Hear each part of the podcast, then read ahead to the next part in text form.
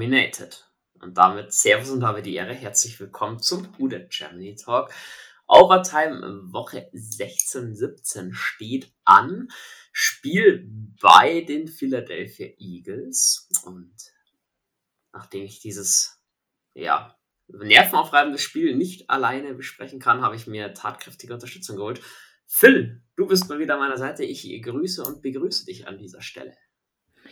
Einen wunderschönen guten Tag. Äh, freut mich, hier zu sein. Ja, freut mich umso mehr, dass du da bist. Spannendes Spiel. Ich muss ja sagen, mittlerweile ist meine Quote, was Tippspiel hier angeht, echt in den Keller gesunken, weil ich zweimal Unrecht hatte, aber zu unserem Vorteil. Äh, von daher, ich würde jetzt auch wieder hoffen, dass das nächste Woche klappt. Leider bringt es uns nur im Gesamtbild, wie du so schön gesagt hast am Anfang der Folge, eliminated nichts mehr. Ja, du sagst es, ich hoffe es natürlich trotzdem für so einen guten Abschluss, dass du wieder falsch liegst, wenn du für die Panthers dann tippen solltest. Lass uns da mal überraschen, was die nächsten Minuten passiert. Ähm, Phil, bevor wir in die Analyse gehen von unserem Spiel bei den Eagles, ähm, will ich so ein paar allgemeine Sachen, die in der NFL so vorgefallen sind, am Wochenende schnell, schnell durchgehen. äh, die erste dramatischste Geschichte, glaube ich, ähm, die wir schnell durchsprechen möchten, für alle, die es jetzt nur am Rande mitbekommen haben, nicht genau wissen, was war. Damar Hamlin von den Bills. Phil, was ist vorgefallen und wie ist der aktuelle Stand? Also vorgefallen ist Bengals gegen Bills, das Topspiel in der AFC, würde ich sagen. Zwei super heiße Teams gegeneinander, hoch antizipiert und erwartet. Hat auch gut angefangen. Bengals führen 7 zu 3, Bills scoren nach 7, äh, 7 dann die, Bengals, äh, die Bills 3, also 7 zu 3, die Bengals haben den Ball.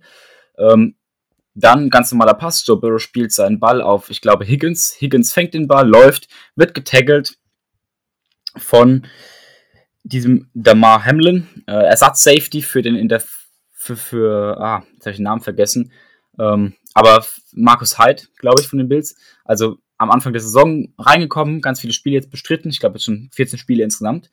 Ähm, relativ jung, 24 Jahre alt, macht den Tackle, soliden Tackle, steht auf und keine Sekunde später fällt er um. Und äh, Joe Mixon vor die Füße, der erschrickt sich kurz und danach sind die Ereignisse genauso dramatisch wie davor im Spiel, oder beziehungsweise eigentlich eher noch dramatischer, das wäre eine Ver Verleumdung, würde, ich, würde man sagen, gleich dramatisch. Wird wohl zweimal wiederbelebt auf dem Feld, ähm, Herzstillstand, also wirklich dramatisch.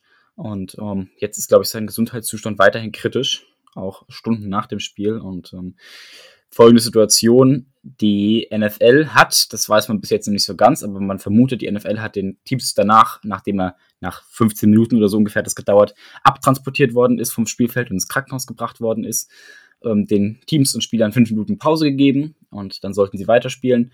Und Sean äh, McDermott und Sean Taylor, glaube ich, heißt der Bengals Head Coach, ähm, nach Absprache beieinander haben dann entschieden, ihre jeweiligen Teams zurück in die Katakomben zu führen und das Spiel erst einmal zu beenden. Ähm, vermutlich so von der NFL nicht gewollt, aber in meinen Augen die absolut richtige Entscheidung. Danach kann einfach keiner spielen, das ist kein fairer Wettbewerb und das will auch keiner sich anschauen nach so einer Verletzung, ähm, weil es nicht nur ein gebrochenes Bein ist, sondern es ist halt wirklich was Dramatisches und die Chancen, dass der Junge stirbt, sind weiterhin hoch. Das muss man einfach fairerweise sagen ja, brechen das Spiel ab. Ich bin mal gespannt, wann und wie es wiederholt wird. Ich finde das eine sehr interessante Konstellation. Ich kann mich noch nie daran erinnern, dass sowas mal vorgekommen ist in der NFL.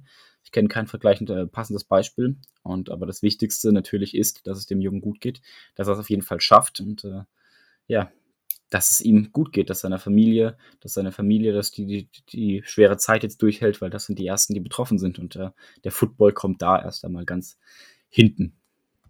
Definitiv, ähm, wie du gesagt hast, er ist ja im kritischen Zustand, zwar halbwegs stabil, wurde intubiert, kriegt schmerzstillende Mittel. Ja, kann man nur die Daumen drücken, dass, äh, dass er sich davon erholt, sah heftig aus. Ähm, zur Thema NFL, ich finde es von beiden Headcoaches absolut richtig, dass man gesagt hat, NFL, ihr könnt uns mal allesamt, wir spielen hier jetzt nicht weiter. Ähm, da will ich auch einen Punkt von nächster Woche, äh, von letzter Woche noch aufhalten, den ich jetzt als Quarterback hier habe. Ähm, du hast sicher, nachdem dein Dad ja auch Packers-Fan ist, ähm, Miami gegen Green Bay bisschen was mitbekommen, wo Tour ja erstmal geroastet wurde für seine drei Interceptions und dann kam raus, dass der schon wieder an einer recht harten Gehirnerschütterung gelitten hat und am Spiel für mich natürlich dann natürlich auch sofort nachvollziehbar. Du hast im Spiel schon gedacht, was macht der Junge da? Das ist doch keine Entscheidungsfindung oder das ist ja nur Shit, was der zusammenspielt. Ähm, ja, mit diesem natürlich Show must go on Prinzip und allem drum und dran mag das eine sein, aber auch hier, also A muss ich jetzt sagen, dass Tour schon wieder da nicht rausgenommen wurde, beziehungsweise ein Spiel beenden konnte, wo ich sage, wie kann sowas sein? Und auch die Tatsache, dass nach einem Herzstillstand, ähm, wo du als, mein Phil weiß es selber, wenn es dein äh, Teamkollege ist, äh, da bist du nach einer Viertelstunde nicht mehr. Das, ich wäre da nicht spielfähig, sag ich dir, wie es ist. Ich, ich, ich finde das Beispiel. Ich finde das Beispiel ganz cool. Ich habe es auf äh, Instagram gelesen. Ähm, ich übersetze jetzt mal frei ins Deutsche. Stell dir vor, du bist ein Arbeiter in einem ganz normalen Betrieb, so wie wir Otto-Normalmenschen. Und im Prinzip sind die NFL-Spieler Arbeiter. Sie verdienen ihr Geld, das ist ihre Profession. Die machen das nicht nur aus Spaß, sondern die verdienen damit ihr Geld. Stell dir vor, dein Mitarbeiter neben dir kippt halbtot um. Und nach fünf Minuten kommt er, also nach, nachdem der, die, der Mitarbeiter dann im Krankenhaus ist, kommt der Chef und sagt, Allah, fünf Minuten Pause, einmal in die frische Luft und dann machen wir weiter. Nee, passiert nicht. Wir hatten, ich hatte schon in meinem Leben ähnliche Situationen ähm, in der Schule, dass ein, ein schwerer Unfall stattgefunden hat. Da wurde der Tag dann beendet. Punkt. Also das, da geht's nicht weiter. Da macht dann, da war dann weiterhin noch Betreuung, wie das halt in so, ne, gibt's Betreuung, aber da war kein Unterricht mehr. Und ich finde das absolut richtig, das spielt man nicht weiter danach. Das ist auch einfach ein bisschen respektlos. Ich verstehe die Probleme, die das Ganze jetzt bereitet, so kurz vor den Playoffs. Man hat halt, also verschobene Spiele hatten wir schon, aber nicht so kurz vor den Playoffs. Ähm, das ist jetzt super schwer, gerade weil der Rekord jetzt ja auch sehr entscheidend ist für die Playoffs und für beide Teams. Wobei ich glaube, dass beide Teams sicher in den Playoffs sind. Man könnte also theoretisch das Spiel ausfallen lassen. Das wäre kein größeres äh, Problem. Aber da muss die NFL eine Lösung finden. Wer so viel Geld hat, kann verdammt auch nochmal eine Lösung finden. Und dann gibt's halt Dinge, die im Vordergrund stehen und Dinge, die erstmal nicht so wichtig sind. Definitiv. Ähm, ich gehe halt mal stark davon aus, dass es nach dem letzten Spieltag wahrscheinlich dann nochmal, ähm, dass man da einfach ein bisschen rumschaut, dass man eventuell im Playoff-Spielplan auch nochmal vielleicht da ein Monday Night Game einführen wird äh, für die Bengals und für die Bills, dass man halt da sagt, die spielen am Mittwoch eine Woche davor, dann Donnerstag irgendwie so. Natürlich wird es ein bisschen stressiger jetzt, weil beide haben noch keine Bye Week, was ich so weiß von der AFC. Ich glaube, die Chiefs sind gerade Nummer eins oder haben den First Seed, mhm. hätten die Bye Week. Aber gut, da wird die NFL sicherlich eine Lösung finden. Ähm, und die haben den Kreis jetzt zu schließen. Ähm, mit den ganzen Verletzungen und allem drum und dran. Hast du die Szene von Theo Bordeaux äh, Giants gegen Colts gesehen und mitbekommen? Ja. Findest du um, das ähm. ähnlich respektlos wie ich? es kommt drauf an, es gibt, es gibt zwei Parts in dieser Szene. Der erste Part ist, dass er den Snow Angel macht, neben, neben dem verletzten Quarterback, neben äh, Nick Foles. Das ist unschön, aber ich will ihn nicht per se in die Schuld nehmen. Ich weiß, ich kenne selber, wie, wie eingeschränkt das Sichtfeld in einem Footballhelm ist, gerade bei Defender-Footballhelmen, wo das Sichtfeld nochmal eingeschränkter ist, auch in der Defensive Line, die haben halt super kleine Helme ähm, oder super kleine Gesichtsfenster. Von daher, da will ich Vorsicht. Aber, und das ist der zweite Teil der Szene, der oft nicht gezeigt wird, der für mich viel entscheidender ist, er geht danach auf die Bank und macht die Sleeping-Geste, dieses Hände falten wie Mönch und dann ne, Schlafensgeste. Dafür fünf Spiele Sperre. Direkt. Ohne Probleme. Machst du nicht. Also, ich, der hat in der Pressekonferenz gesagt, er hat es nicht gesehen und so weiter. Ist okay. Ich glaube dem, dass er das nicht gesehen hat. Wenn du da, der, der hat diesen ungefähr zeitgleich zu Boden gegangen. Er hat den Sack und ist direkt ins Zelebrieren gegangen. Oftmals zelebrieren die Liner schon und dann hat der Quarterback oder irgendein anderer Spieler verletzt. Das ist leider so. Das ist nicht schön. Viele wünschen sich das auch äh, zurück von den Dealern, die dann zelebrieren. Ähm, aber die Sleeping Geste an einer Seitenlinie zu machen, wenn du halt siehst, dass er da runtergefahren worden ist, das ist halt schon Arschloch-Move. Punkt. Und da direkt sperren. Geldstrafe und Sperren. Weil, also, wofür du mittlerweile alles Strafen bezahlen musst in der NFL, wenn du die Peace-Geste machst, wenn du an einem Verteidiger vorbeiläufst, weil es Taunting ist, verstehe ich, ist okay. Aber das muss bestraft werden, dass da auch keine Flagge gegeben hat, da hätte es auch auf den Snow Angel eine Flagge ruhig geben können. Ob der es jetzt gewollt hätte oder nicht, ist ja egal, aber das einfach, um, um, um zu zeigen, Red Lines, egal ob du es willentlich oder nicht willentlich machst, du hast es überschritten, Punkt. Das ist für mich der springende Punkt. Ähm, wie du schon sagst, Snow Angel Geste, ja, ist natürlich, sie schaut absolut makaber und absolut verhöhnend aus. Kriegst du aber als Defender nach einem Sack eigentlich nicht mit. Du merkst, der Quarterback ist zu Boden und dich interessiert ja dann im ersten Moment auch der Quarterback nicht. Was, meine, du gehst, normalerweise gehst du ja davon aus, er steht auch wieder auf. Ähm, da gab es auch eine Szene, wenn du dich noch dran erinnerst, Alex Smith damals, wo er seinen schlimmen Mittelfußbruch hatte. Da hat sich ja damals der damalige Defender auch noch sehr gefeiert und an und dran, bis der mal kapiert hat, dass da hinten los ist. Ähm, deswegen, äh, die Sleeping-Geste, die finde ich heftig. Und da ja auch, da müsste die NFL eigentlich schon reagieren, weil das, ähm, vor allem Coles gegen Giants, das ist auch nicht eine Rivalität, wo man sagt, die hassen sich aufs Blut, dass man sowas machen muss. Äh, fand ich auch ein bisschen, ja. Selbst dann wäre es ja keine Entschuldigung, ne? Also immer noch. Gehört der Charakter von Thibodeau definitiv ein bisschen nachgeschliffen. Das fand ich ein bisschen, ähm, ja, nicht, nicht korrekt an dieser Stelle. Ein anderer Defensive End äh, hat da eher positiv geglänzt mit sportlichen Ereignissen. Ähm, nicht Aiden Hutchinson wurde vor Thibodeau gezogen, ganz knapp, ähm, letztjährigen Draft von den Detroit Lions. Ähm, hat eine Interception abgefangen und wie? In Manier, da kann sich jeder Defensive Back von den Saints mal eine Scheibe davon abschneiden, wie man Bälle abfängt. Aber Phil, dieses Konzept, wo ich es gesehen habe, der Eric Glenn Masterleistung, also der ähm, Defensive Coordinator von den Lions, ehemaliger Saints Defensive Back Coach.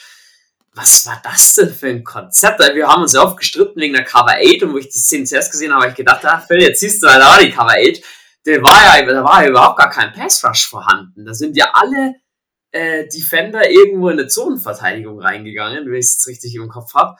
Äh, was war das denn bitte für eine geile Sache?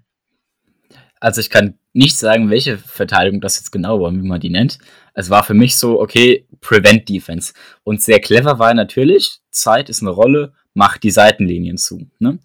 Und da hat man sehr viel an die Seitenlinien gestellt und dann den Rest in der Mitte verteilt, um einfach die Mitte zuzumachen, weil natürlich, wenn an der Seitenlinie stehen, spielst du die Seam und Go Route und kommst auch zu einem Touchdown. Und Justin Fields hat Aiden Hutchinson einfach nicht gesehen, hat gedacht, wow, freier Spot und dann kam der Mann von der Seitenlinie und hat den Ball einfach weggenommen. Und ähm, cleveres Play zeigt, das zeigt, was man auch schon oft gesehen hat in der Saison und was man im Draft antizipiert hat. Äh, Aiden Hutchinson, einfach ein sehr athletischer Typ. Ähm, ich glaube, der ist wirklich 1,50 Meter hochgesprungen allein, um in den Ball zu kommen. Äh, gute Hände und ähm, auch ein, ein, ein guter D-Liner für die Lions. Und äh, ich weiß, ich kenne seine Statistiken nicht genau auswendig, aber ich glaube, auch einer der, der besseren äh, Performances in dieser Saison von den Defensive Rookies. Ja, definitiv. Äh, das eine super Sache gemacht. Ähm, da habe ich noch zwei Sachen aufstehen. Ich, wir haben es ja schon gesagt, Saints raus. Warum? Die Saints haben zwar gewonnen, für mich äh, ein bisschen überraschend, kommen wir aber gleich dazu. Äh, hat aber jetzt für die Playoffs am Ende nicht ganz gelangt, weil die Bucks ihr Spiel bei den Panthers gewonnen haben. Äh, deswegen war äh, die Möglichkeit des Division-Siegs ist dadurch weg. Und die Packers haben auch noch ihr Spiel gewonnen. Stehen jetzt, stehen jetzt bei 8-8, haben noch die Möglichkeit auf die Playoffs. Die Lions mit 8-8 sind wieder mit dabei nach ihrem Sieg. Und äh, die Seahawks ebenfalls äh, noch äh, in der Bubble. Der Rest ist raus in der NFC, so steht's aus. Und was heißt das jetzt für die Draft-Reihenfolge? Also ich kann insofern mal alle beruhigen. Die Saints können nicht weiterfallen als Position 9. Sprich, die Eagles kriegen maximal den neunten Pick von uns. Kein Top 5 Pick. Das ist schon mal wahrscheinlich die beste Nachricht für alle. Ähm, jetzt wollen wir aber natürlich so ein bisschen, wo kannst du noch hingehen? Die Eagles sollen natürlich den schlechtmöglichsten ersten Pick bekommen. Und da denke ich, wäre natürlich rein theoretisch irgendwo um Platz 18 sogar noch möglich für die Saints, wenn alles perfekt läuft, glaube ich aber fast nicht denke, am Ende wird es um den Platz 15 herum sein. Ja, ist zwar ärgerlich, aber man ist äh, auf äh, Platz 16, glaube ich, hochgegangen damals mit dem Eagles Pick, dann nochmal auf Platz 11 mit den, den Washington Commanders. Also es ist soweit in Ordnung. Und wenn die Eagles nicht Top 10 picken dürfen, sondern vielleicht nur sogar Top 15, dann wäre das doch, glaube ich, in Ordnung für uns alle. Gut. Absolut. Dann hätte ich mal den allgemeinen NFL-Part durch und dann wollen wir doch mal so ein bisschen in die Analyse reinstarten. Phil, vorm Spiel äh, mal gute Nachrichten. Marshall Lattimore kam zurück, Gott sei Dank. Ähm, Jalen Hurts wurde geschont, konnte nicht spielen. Waren eigentlich schon mal positive Voraussetzungen für unser aller, für, für unsere Saints. Und ich weiß nicht, was die Saints zurzeit haben, dass sie stabil anfangen. Aber auch wieder hier der erste Drive. 15 Plays über 75 Yards sind fast 9 Minuten von der Uhr genommen. Ähm, bei 4 und 2 nicht ein Fico gekickt an der Philadelphia 9, sondern ist ausgespielt, ein neues First Down erzielt mit Taysom Hill, der am Ende ähm, dann auch den Touchdown erläuft ähm, bei First and Goal an der Philadelphia 1. Phil, das war Football im Rahmen unserer Möglichkeiten. Muss ich sagen, auch offensiv wirklich schön ausbalanciert. Es waren, also ich fand vor allem der Einsatz von Hill zu Dalton, der Wechsel war verdammt viel da, muss ich sagen. Da war ja fast in jedem zweiten Snap stand irgendein anderer Quarterback hinter, hinter äh, unserer O-Line. Und halt auch das Run-Game hat ganz gut funktioniert. Also so, muss ich sagen, besser kannst du bei den Eagles, die 13-2 standen zu dem Zeitpunkt, nicht starten. Kann ich dir zustimmen. Also gibt es keinen Grund für mich, äh, dem zu widersprechen. Gerade, ähm, dass, dass man darauf gehört hat, also, ich meine, der erste Spielzug war doch ein Play-Action-Pass mit einer Motion drin. Das war ja schon bezeichnet ohne Ende. Also da war ja schon alles drin, was wir äh, uns, uns äh, vorstellen wollten. Ja.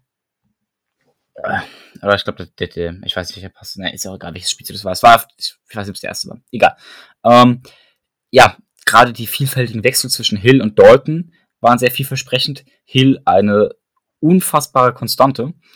Ich äh, habe es im, im Quickie 30 zu 30 mit Jules schon angesprochen, der hoffentlich nach dieser Folge bald rauskommt. Ähm, ich bin begeistert von dem, was Hill spielt, weil man Hill endlich konsequent einsetzt. Man nutzt ihn nämlich nicht als Pocket Passer, das ist er nämlich einfach nicht, sondern als College Quarterback für die, es hat sowas von Wingbone Offense, also so, oder Flexbone, so ganz grundlegende offensive Konzepte, wer sich darunter nichts vorstellen kann. Ähm, das ist im Prinzip so, wie Football angefangen hat. Power Running Football. Also du hast den Quarterback nicht als Quarterback, sondern du hast den Quarterback im Prinzip als Running-Fullback. Und es geht darum, mit allen Spielern den Ball so effizient wie möglich zu tragen. Und ähm, so ein bisschen wie Rugby, ich glaube, kann man da eine, eine Parallele ziehen. Und dafür setzt man Hill ein. Und dann darauf setzt man Hill mit einem leichten Passkonzepten und äh, RPO-Konzepten und Read-Option-Konzepten und so weiter in Szene, um das zu vervollständigen, vervollständigen und zu komplementieren. Und das ist für mich die richtige Art und Weise, wie man Hill einsetzt. Nicht als Play-Action-Pocket-Passer in einer ganz normalen Drew Brees-Offense. Das klappt nicht. Aber so war er für die Philadelphia Eagles für mich der Man of the Match weil sie ihn nicht gestoppt haben. Sie konnten ihn nicht stoppen. Jedes Mal, wenn wir Yards gebraucht haben, in Situationen konnten wir bei Hill diese Yards erlaufen. Es hat zwei, drei Mal vielleicht geklappt, dass sie ihn gestoppt haben, von 20 Runs ungefähr. Ich muss seine, seine Statistiken hier finden, das mache ich aber gleich. Und ähm, ich stimme dir vollkommen zu. Offensiv haben wir mit allem, was wir hatten, das Bestmögliche rausgeholt. Wir waren immer noch zu passiv, was unser Playcalling anging, gerade in Viert-Down-Situationen. Da hoffe ich mir für nächste Saison deutlich mehr. Aber nichtsdestotrotz, alles in allem, mehr als zufrieden. Und Taysom Hill hatte 14 Carries und ein Average von 3,3. Das Average vielleicht ein bisschen ausbaufähig, aber wie du sagst, hat eigentlich ähm, immer dann halt dieses eine oder zwei Yards, die du gebraucht hast, in der Regel auch gemacht. Ich habe zwei, zwei Szenen fallen mir ein, eben auch im ersten wenn ich, wenn ich, wenn ich auf das Average noch einmal kurz mhm. äh, eingehen dürfte, ich glaube, dass das Average da täuscht, weil die Rolle von Hill war nicht der Downhill-Runner zu sein. Die Rolle von Hill war dieser Power-Runner zu sein, der eben diese zwei Yards holt, die wir brauchen. Und das hat er mit Pavur gemacht. Es war ganz simpler Power-Football. Es war einfach, okay, wir mit unserer O-Line schaffen es, die Eagles D-Line für zwei Yards zu bewegen und zwei Yards Raum zu generieren oder 3,3. Das war das Ziel und wer war da auch nicht ausgelegt. Deswegen bin ich mit dem Average mehr zufrieden, weil er den Job, den er erreichen sollte, mit Bestnoten erreicht hat und das ist alles. Ja. Ich, ich, ich fand es auch konsequent in unserem ersten Drive, dass sie das 4 und 2 ausgespielt haben, weil bei 3 und 3, wenn du Hill als Runner bringst, war schon wieder so eine Sache, wo ich Pete Carmichael wirklich gerne fragen würde, was er sich dabei denkt. Du weißt, bring einen O-Liner in Motion, beziehungsweise zieh ihn rüber, da wo Taysom hinlaufen will, schick einen Fullback vorne weg. Das kannst du nicht verteidigen. Wieso wirst du wirst bei 3 und 3, wenn du laufen willst, wieso callst du nicht genau diesen Spielzug? Die Eagles wissen ja eigentlich, was kommt. Aber das kannst du nicht verteidigen. Und so hast du nur bei 3 und 3 ein Yard erlaufen, stehst bei 4 und 2, mal Stand 0-0. Ähm, da hättest du auch konservativ sein können, sagen, ja, nehmen wir die Punkte mit, schießen das Field Goal. War aber dann genau dann bei 4 und 2 wurde nämlich das gemacht. Throckmorton ziehst du rüber nach links, du schickst ähm, Adam Prentice nach vorne, vorne weg von Hill, der blockt alles raus und Hill tankt sich dann eben für genau die fehlenden äh, paar Yards durch.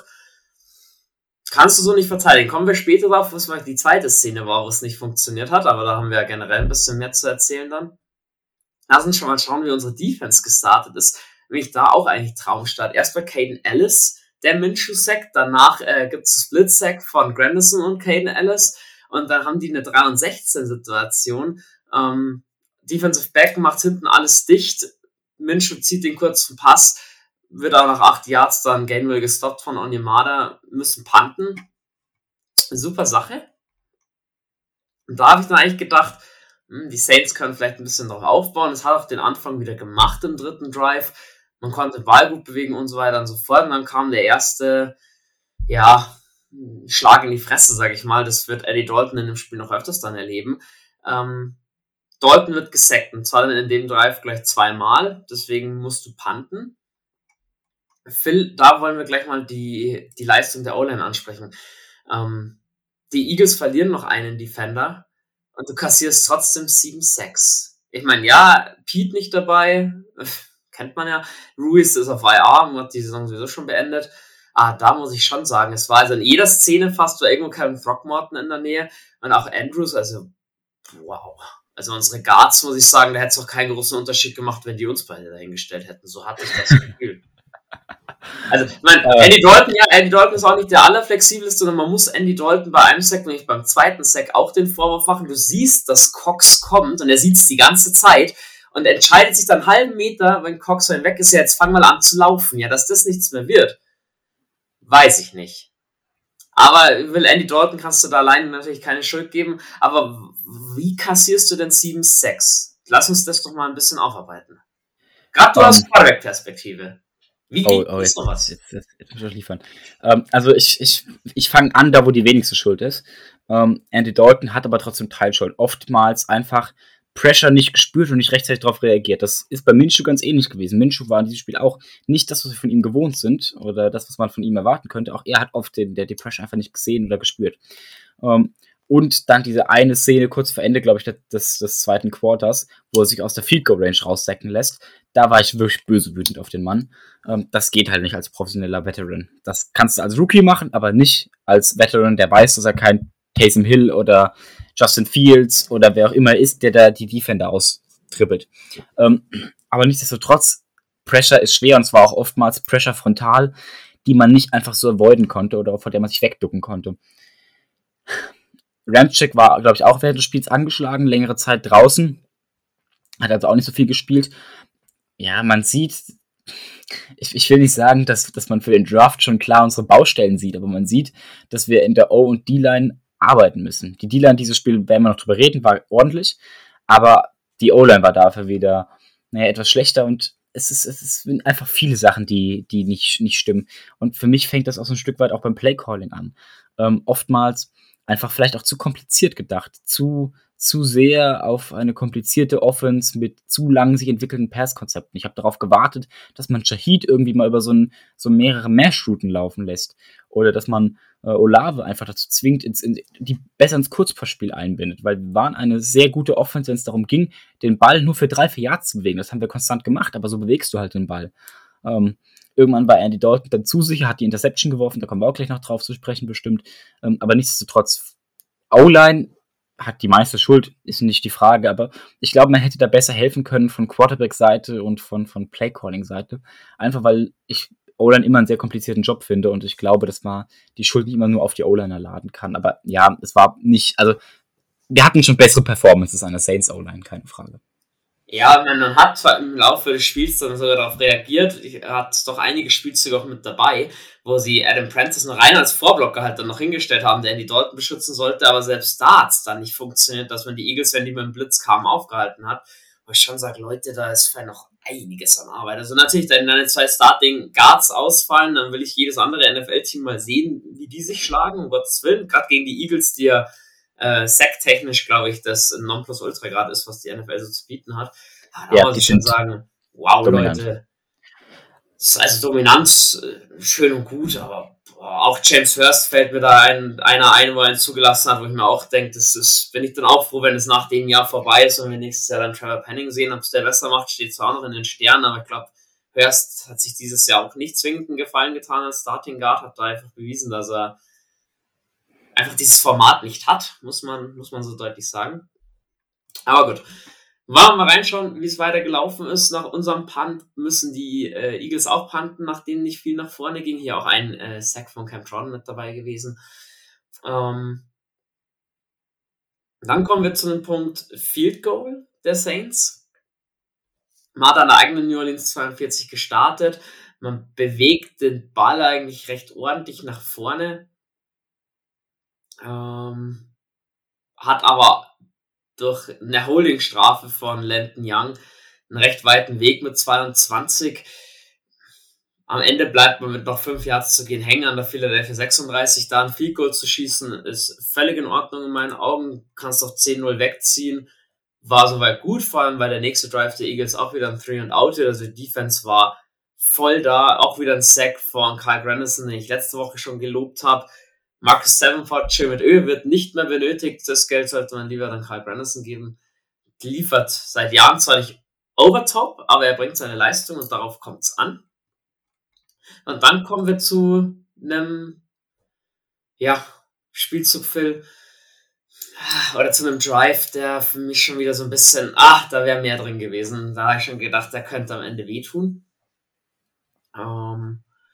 Ähm, ja, vielleicht, vielleicht äh, Karl ein erster Funfact noch, ist sogar meinem Vater aufgefallen, der Spieler. Und wenn äh, einem Packers-Fan unsere D-Line auffällt in dem, dann muss das schon was heißen. Und der Drive ist für mich halt das, das Beispiel für unsere Konservativität. Also wir hatten es im ersten Drive, da lief es gut, aber wir hatten es in späteren Spielsituationen und wir hatten es vor allen Dingen hier, Vierter und, äh, und, und Goal an der 2-Yard-Linie von Philadelphia bei einem Stand von 10 zu 0. Den spielst du aus. Immer. Du spielst gegen ein Top-Team, gegen das beste Team in der NFL momentan, vom Record her, ähm, das einen verletzten Quarterback hat, das momentan offensiv gar nichts auf die Kette kriegt, ähm, das aber super gefährlich ist, das defensiv auch sehr stark ist, bei dem nie wieder, also bei dem nicht klar ist, ob du, ob das so weitergeht, ob du jedes Mal drei Punkte machen kannst in jedem Drive, sondern bei dem du halt jede, jeder Punkt teuer erkämpft wird. Und ähm, für mich, klar, am Ende 13, wenn es jetzt mit 13 zu 10 ausgegangen wäre, hätten wir das gewonnen, keine Frage. Aber äh, das sind zwischen 3 und 7 ist ein Unterschied. Ich habe es in die WhatsApp-Gruppe bei uns geschrieben. Da musst du gehen. Und wenn es nicht geht, dann starten die in ihrer 2-1-Yard-Linie. Äh, da würde ich mit Taysom Hill jederzeit laufen. Die Chance, dass er drüber kommt, ist ultra hoch. Und wer nicht an der 2-Yard-Linie starten, ist als Quarterback mies undankbar. Okay, also ich muss aber festhalten, du hast ein First and Goal an der Philadelphia Six, nachdem ähm, Shahid 58 Yard Pass äh, runtergebracht hat, wo ich sag, ah, da habe ich mich geärgert, dass er in die Endzone gegangen ist. Das hätte ich ihm wirklich gegönnt, dem Jungen. Aber sieht man, Deep Threat, wir haben auch schon gesagt, Janta Harty, Chimere wird nicht mehr benötigt bei uns. Da haben wir einen billigeren und äh, mindestens genauso talentierten Nachfolger gefunden, den Shahid. Ordnen wir mal durch. Alvin Kamara läuft für vier Yards an die Philadelphia 2. Dann wieder ein Yard Run von Camara an die Philadelphia 1. Da gibst du dann Taysom Hill den Ball, wo ich sage, das Blocking-Konzept hat überhaupt nicht funktioniert. Auch weil Throckmorton gleich an der Line sein Duell verliert und ich denke, aber wie er es halt verliert, um Gottes Willen. Ähm, Hill verliert ein Yard. Jetzt hast du es, du hast dreimal versucht zu laufen, für sechs Yards hast die sechs Yards nicht geschafft einen vierten und zwei ausspielen. Was hättest du denn gemacht? Was hättest du als Offensive-Koordinator denn gecallt bei 4 und 2, wenn du sagst, muss man unbedingt ausspielen? Und du weißt, dreimal laufen hat jetzt eigentlich nicht wirklich funktioniert. Mit verschiedensten Laufkonzepten und Blocking-Konzepten. Ich wäre nochmal gelaufen und nur mit demselben Konzept. Also, das hört jetzt sehr, auch, auch sehr konservativ an von der Redensart. Aber ich bin bei solchen, na, andersrum. Die Saints spielen momentan einen Football, der schwankt zwischen, wir halten es super simpel, wir spielen wirklich den, glaube ich, dümmsten Football der Liga. Ganz einfache Running-Konzepte, ganz einfache Offense-Konzepte. Und wir probieren Drew Brees Era-mäßig die kreativsten Passing-Konzepte umzusetzen. Auf diesen beiden Pfad tendieren wir. Und für mich also aus meiner Betrachtung, läuft es immer dann gut, wenn wir auf diesen ganz simplen Pfad gehen. Hier in Philadelphia haben wir das Spiel nicht gewonnen, weil wir besonders kreativ waren. Hier haben wir es gewonnen, weil wir mit ganz einfachen Konzepten, mit einem Taysom Hill Power Running Game, mit Elvin Kamara, den wir in Szene gesetzt haben und so weiter, es geschafft haben, Yards zu erzeugen. Und darauf dann ein paar Play-Action-Spielzüge aufgebaut haben, Shahid und so weiter, äh, Deep Shots, ähm, Olave für Deep Shots und so weiter. Und damit haben wir gewonnen. Also warum denn ultra komplex und ultra kompliziert das ganze Spiel aufziehen und einfach nochmal rennen. Und wie gesagt, wenn du am Ende, wenn es nicht klappt, dann führst du immer noch 10 zu 0. Dann hast du den Ball, hat Philadelphia den Ball an der gegnerischen, äh, an, der, eigenen Zwei-Yard-Linie. es war nicht zu erwarten, dass dann ein krasser Drive kommt. Und wenn du dann schaffst, sie zum Panten zu zwingen und den Punt nicht mal, nicht mal blockst, dann bekommst du den Ball immer noch an der 50-Yard-Linie, 45 eigene, 45 gegnerische Yard-Linie. Also in einer super Position, wo du nur 20 Yards ungefähr gehen musst, bis du locker in Fleet Range drin bist. Und dann hast du drei Punkte mehr und noch Zeit von der Uhr genommen. Das wäre für mich das Manöver gewesen. Aber das bin ich Headcoach. Ich wäre halt auch mir wäre so viel eingefallen, dass dieser Run mit Taysom Hill, der tat mir schon weh. Da, also man war ja nicht als Outside Run gedacht, musste ja dann werden, nachdem das Blocking-Konzept komplett versagt hat. Weil ich sage auch, du stehst there and goal an der Philadelphia 1. Lass, spiel, lass zweimal einen Quarterback-Sneak hintereinander spielen. In einem Jahr, den kriegst du doch. Oder, okay, ganz ehrlich, wenn du eh schon sagst, Phil, du hast es erwähnt, die Eagles haben nichts auf die Kette bekommen, offensiv. Und ganz ehrlich, wenn die an der eigenen einen Yard line den Ball bekommen, ja, natürlich ist es ärgerlich, dass sie mindestens drei Punkte rausgekommen sind, aber fuck off, wir führen 10-0. Dann spiel einen Trickspielzug, mit dem keiner rechnet. Mach halt irgendwas anderes. Habe ich so auch nicht verstanden, dass man dann gesagt hat, nachdem man vorher ja schon beim Stand von 0-0 4 und 2 ausgespielt hat, dass man es da nicht gemacht hat. Bisschen unverständlich. Ja, hat uns mindestens vier Punkte wahrscheinlich gekostet. Aber sei es drum. Man hält ja mal wieder die Eagles bei einem Three and Out. Also es war wirklich, die Eagles anzusehen, war schrecklich. Wie bei uns größtenteils der Saison. Und dann kommen wir an den Punkt, der halt auch mal wieder Saints typisch ist.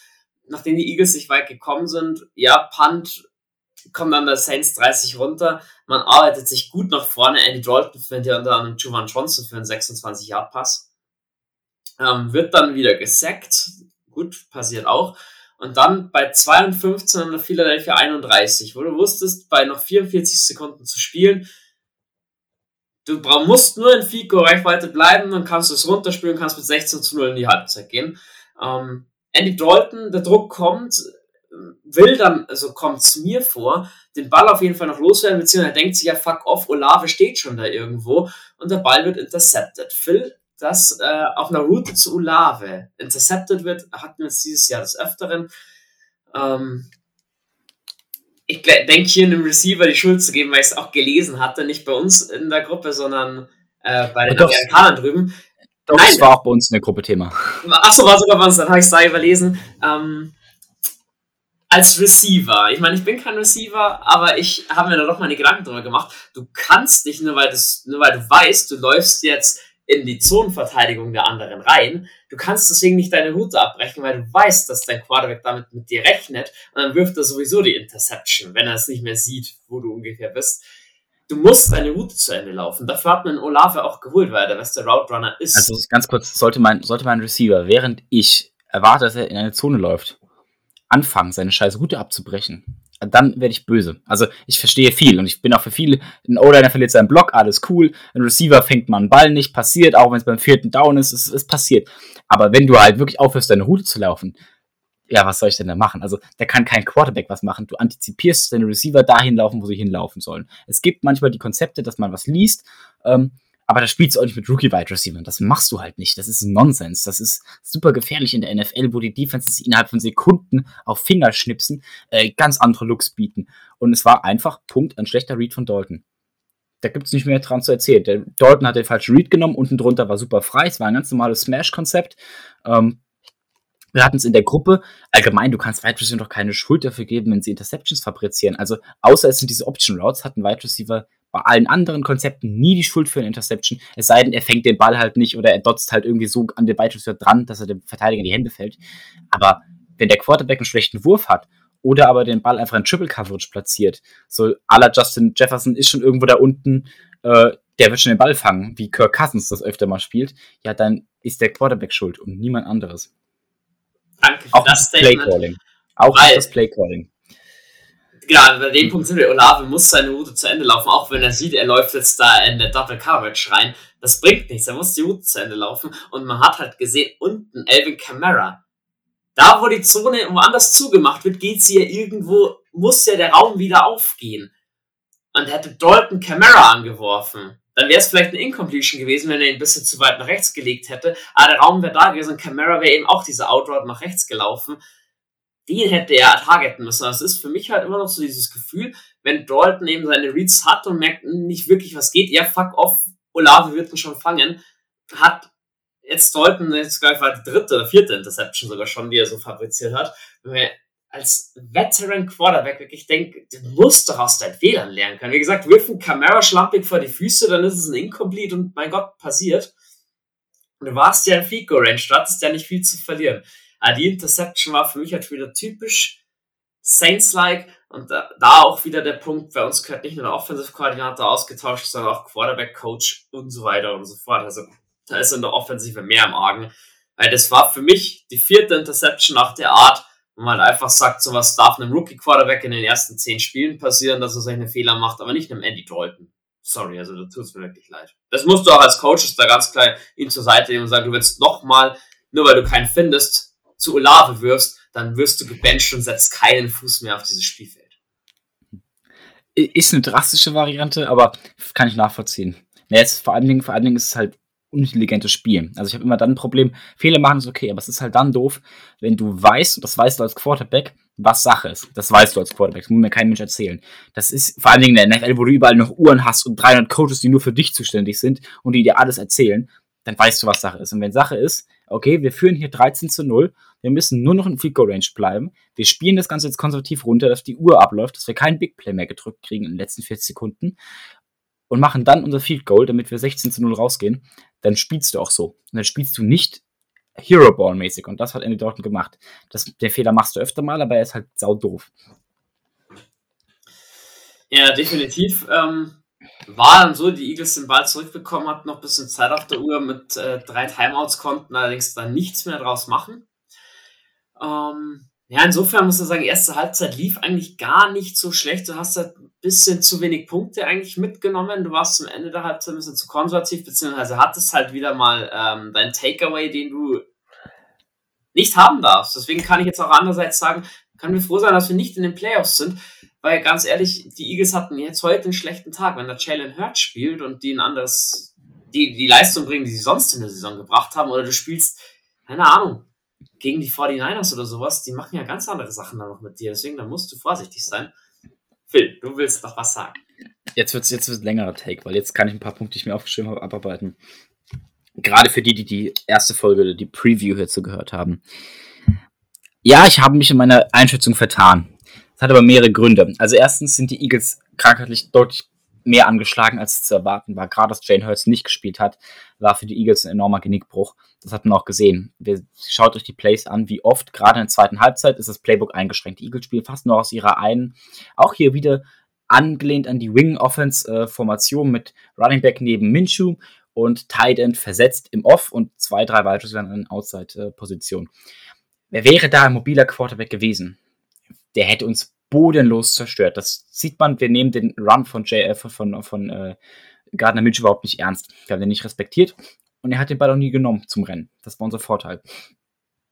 Aber man muss Dennis Allen hier Credit geben, deswegen auch meine Betrachtung im Nachhinein auf meine eigene Prognose. Dennis Allen hat sehr gut geschafft, den Eagles Gameplan äh, vorherzusehen sich darauf einzustellen. Man hat Gardner Minshew am Anfang diese Offense übergeben von den Eagles und Gardner Minshew war damit nicht ganz fein, hat das nicht geschafft, die so umzusetzen, wie man es erwartet hat. Und die Saints haben ihn dafür bezahlen lassen. Sie haben ihn gesackt, sie haben ihn unter Druck gesetzt, sie haben ihn zu Fehlern verleitet. Er hat Overthrows gehabt und so weiter und so fort. Und in der zweiten Halbzeit haben die Eagles ihre Offense massiv eingeschränkt, Gardner Minshew angepasst. Dann lief es auch besser, aber die Saints haben es geschafft, zwei Dinge zu erreichen. Erstens, die Eagles-Konzepte auch aus dieser Formation öfter zu begrenzen und sich darauf einzustellen, diese Adjustments zu tun. Wir sehen aus der Formation gerade am Anfang, wie gut es läuft. Wir sehen im ersten Drive in der zweiten Halbzeit, das ist ein äh, Field Goal nach neun Plays, dann ein Punt nach acht Plays und ein Touchdown nach drei Plays. Das, siehst, das sieht es so aus, ob du das Spiel verlierst. Passiert bei den Saints ausnahmsweise mal nicht. Die Saints schaffen es sowohl, die defensiven Adjustments zu machen und diese Formation rauszunehmen, das Running Game aus dieser Formation rauszunehmen, die Philadelphia eigenen Plays, APO-Konzepte und so weiter auch zu zerstören, was beeindruckend ist. Das schaffen wenige Teams in der Liga momentan. Das zeigt nochmal, wie gut Dennis Allen auch als Coach ist. Das war wirklich eine Masterclass für sich selbst. Und was sie schaffen ist, sie verlieren nicht ihr Kopf. Es ist so oft in der Saison vorgekommen, Tampa Bay, das Spiel, 16-0 führst du und du verlierst dieses Spiel noch, weil du es nicht schaffst, dich mental wieder ins Spiel zu bringen. Und das haben die Saints geschafft. Und deswegen steht bei mir auf meiner positiven Seite einerseits die Defense, andererseits aber auch Dennis Allen, weil dieses Mindgame gegen ein so starkes Team so durchzuhalten und auch mal Bend Down Break mäßig Punkte aufzugeben und, sie auf ein 13 zu 10 heranzulassen, ohne dabei dich zu verlieren und deinen Kopf aus äh, in den Sand zu stecken, das ist großes Kino. Das war wirklich gut. Da muss ich sagen, Dennis Allen gehört an dieser Stelle definitiv gelobt, weil die Eagles, ich weiß zwar nicht, warum das so spät kam, erst Anfang dann, äh, Mitte, Anfang des dritten Viertels, dass du dann mal anfängst zu laufen. Wundert mich, dass sie da erst so ein bisschen spät drauf gekommen sind, das umzusetzen. Da konnten die Saints dann aber relativ schnell auf den Stecker ziehen und sagen, hey, ihr kriegt über die Luft nichts und auch nichts über den Boden. Gut, soweit, so gut. Ähm, nur ein Field Goal konnten sie sich erlaufen, danach waren die Saints mehr oder minder darauf eingestellt, hat gepasst. Phil, du hast 13-10 angesprochen. Du kassierst eine 78-Yard-Bombe, äh, Mincho auf Brown.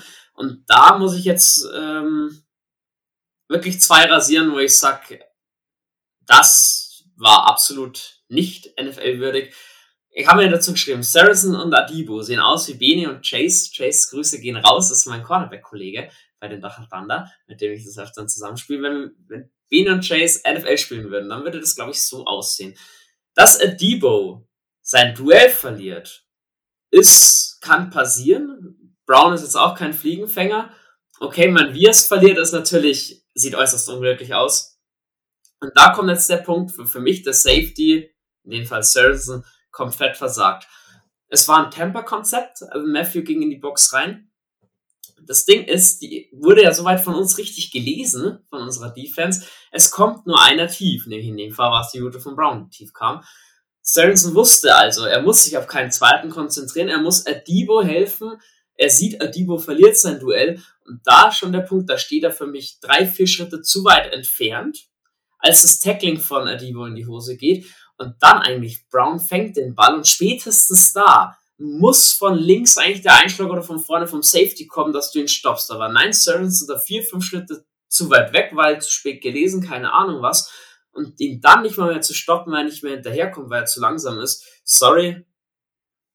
Wie gesagt, als würde ich NFL spielen, als würde ich Safety spielen ne, für die Saints. Absolut nicht NFL-würdig.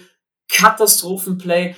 Und da hast du gesagt, Gott sei Dank die Saints dann das Mindset gehabt, das Spiel nicht aus der Hand gegeben. Und man konnte sich so ein bisschen retten, beziehungsweise man konnte so ein bisschen durchziehen. Aber Phil, boah, also wenn ich so eine Plays immer sehe, wird mir schlecht und eigentlich haben wir das ja auch gut abstellen können, dass wir sowas nicht jedes Spiel haben. Das ja. war wirklich so dieses einzige, das, dieses, dieses, dieses Play von den Eagles, das trübt den Sieg gewaltig, vor allem weil Adibo, ja, da hast du gelesen, hat ein starkes Camp und allem drum und dran, hat ein schwieriges zweites Jahr, muss ich, also ohne dass ich jetzt mein Jahresrückblick schon äh, zurücknehmen will, aber kam dieses Jahr nicht so, ja, nicht so auf das Niveau ran von seinem ersten Jahr. Es ist dieses verflixte zweite Jahr, da mussten, mussten alle durch. Troutman, Ruiz, dieses Jahr Adibo, schwierig. Es ist jetzt halt die Frage, hält sich das so oder wird das besser? Also verflixtes zweites Jahr. Ich bin mal gespannt auf nächste Saison. Da waren letztes Jahr einige Hoffnungsträger dabei und da sind dieses Jahr wieder Hoffnungsträger dabei. Und es ist natürlich zu hoffen, dass diese Hoffnungsträger aus diesem Jahr nicht nächstes Jahr ein schwieriges Jahr haben. Ähm, ich hoffe, dass das dass sich das einfach wieder ausgleicht, dass sich das anpasst. Letztes Jahr lief bei einigen unserer Spiele auch echt enorm gut, gerade von den Rookies, ähm, die vielleicht überperformt haben sogar für ihren jeweiligen Draft-Spot aus unserem ersten Pick. Ähm, von daher mal abwarten, hoffen. Ich und nicht den Teufel an die Wand malen. Da jetzt aber die Frage, weil interessanter Fakt an dieser Stelle, ähm, Alante Taylor hat nicht einen Snap gespielt. Also, für, also Special Team schon, aber halt nicht im normalen Spiel. Und da muss ich dich fragen, Taylor hat sowieso schon die, das ganze Jahr über besser gespielt als der Debo. Mein Lattimore kommt zurück, ist klar, dass der spielt, gerade gegen die Eagles. Aber wieso da muss man dann der NSL noch hinterfragen, wieso setzt denn auf Debo und nicht Taylor? Oder wieso teilst du denn zumindest dann die Spiellast zwischen den beiden nicht auf? Ich meine, Roby hat seine Sache im Slot ja auch ordentlich gemacht. Das ist ja okay, dass du den spielen lässt. Da kannst du nicht Taylor, der eine super Saison spielt, super Rookie-Saison spielt, komplett dann rausnehmen und einen Adibo, der die ganze Saison schon ein bisschen Probleme hat, trotzdem drauflassen in so einem Spiel ich kann es nicht erklären, auch dafür kenne ich mich mit der Verteidigung zu wenig aus, aber vielleicht geht es da um Confidence, vielleicht geht es einfach darum, äh, Erfahrungswerte. Ich glaube, wir hatten ja Nee, Debo war noch nicht dabei, als wir das erste Spiel gegen Philadelphia hatten. Doch, Debo war letztes Jahr im Spiel gegen Philadelphia. Haben wir letztes Jahr gegen Philadelphia gespielt? Ja, ne? Das, ja, ja, ja, ja, wo wir, wo wir 14, 29 verloren haben. Ja. ja, das war letztes Jahr. Ähm, da war er dabei und vielleicht ist das so, so ein Stück weit Dennis Allen gewesen, der da gesagt hat, oder der, unser Defensive Coordinator, der gesagt hat, ja, äh, wir machen das jetzt folgendermaßen, wir nehmen uns einfach die Leute mit Erfahrung rein, weil gegen die Eagles brauchen wir äh, rundum komplettes Bild und äh, packen den Rookie auf die Bank. Aber warum genau und warum man ihn dann auch nicht wieder reingebracht hat ins Spiel beispielsweise oder die Snaplast nicht aufgeteilt hat, keine Ahnung, verstehe ich nicht, weiß ich nicht. Wäre spannend. Hätte man ihn gerne auf der Pressekonferenz mal fragen können. Ah, ich, ich wusste darüber, allein die Fragen, die ich auf der Pressekonferenz zu stellen hätte, mit dem hätte er nicht gerechnet, das sage ich dir. Kriegst ja. du überhaupt, ganz kurz, kriegst du überhaupt Englisch verpackt? Ja, ja. Okay. Das, also da muss ich sagen, unser London-Trip hat mir da auch sehr geholfen. Ich war doch ein bisschen eingerostet, da aber das war mittlerweile ganz gut raus. Zwei Bier und ich spreche Englisch als wäre Film geworden, ich sag's dir. Nein, ganz so gut ist es nicht. Alkohol, so überall, überall verständlich und äh, kulturell fördernd. Ganz genau, ganz genau. Bringt, äh, ja, bringt zusammen auf jeden Fall. Ja, generell, ich sag, die zweite Halbzeit ist damit eigentlich schnell zusammengefasst. Natürlich haben wir noch einen Schlüsselmoment, auf den wir eingehen werden. Prinzipiell muss ich sagen, zweite Halbzeit Saints Offense, ich habe keine Ahnung, was los war, absolut nicht NFL-würdig. Du hast nichts zustande gemacht, wirklich gar nichts außer einem Fliegenschiss maximal. Die Eagles aber halt auch nicht. Die Eagles auch nicht, wenn sie ihre, ihren vierten Down ausgespielt haben. Also es war zum Ansehen, die zweite Halbzeit. Darauf können wir uns einigen. Das vierte Down, das ist eines der Master Play Calls von Dennis Allen. Dieser Stop, weil bis jetzt, glaube ich, gab es kein Team, mir fällt keins ein, das diesen vierten Down Quarterback Sneak Rush Run stoppen konnte. Gut, es war jetzt gerade Minshew, nicht Jalen Hurts, aber das war bis jetzt das, das Play der Saison, das nicht stoppbar war. Du hast jedes Mal ein Yard generiert für Philadelphia, der gereicht hat. Und wir waren die, die es gestoppt haben. Das muss man mal festhalten. Also an der Line of Scrimmage kann man, glaube ich, uns ein gutes Zeugnis ausstellen. Wir haben, okay, bis auf ein Pass-Blocking überall dominiert. Wir waren im Run-Blocking deutlich besser. Wir haben die auseinandergeschoben und weggeschoben, wie wir wollten. Und in der D-Line Sex kreiert, äh, Lücken zugemacht und so weiter eine Sache, auf die ich ganz kurz noch eingehen möchte, dann wäre ich fertig mit dem Spiel. Dieses verdammt dumme Trickplay. Ich weiß, ich habe immer wieder Trickplays gefordert und so weiter. Ich will das auch gar nicht abstreiten. Aber du spielst es nicht in der Situation. Warum? Du führst 13 zu 10.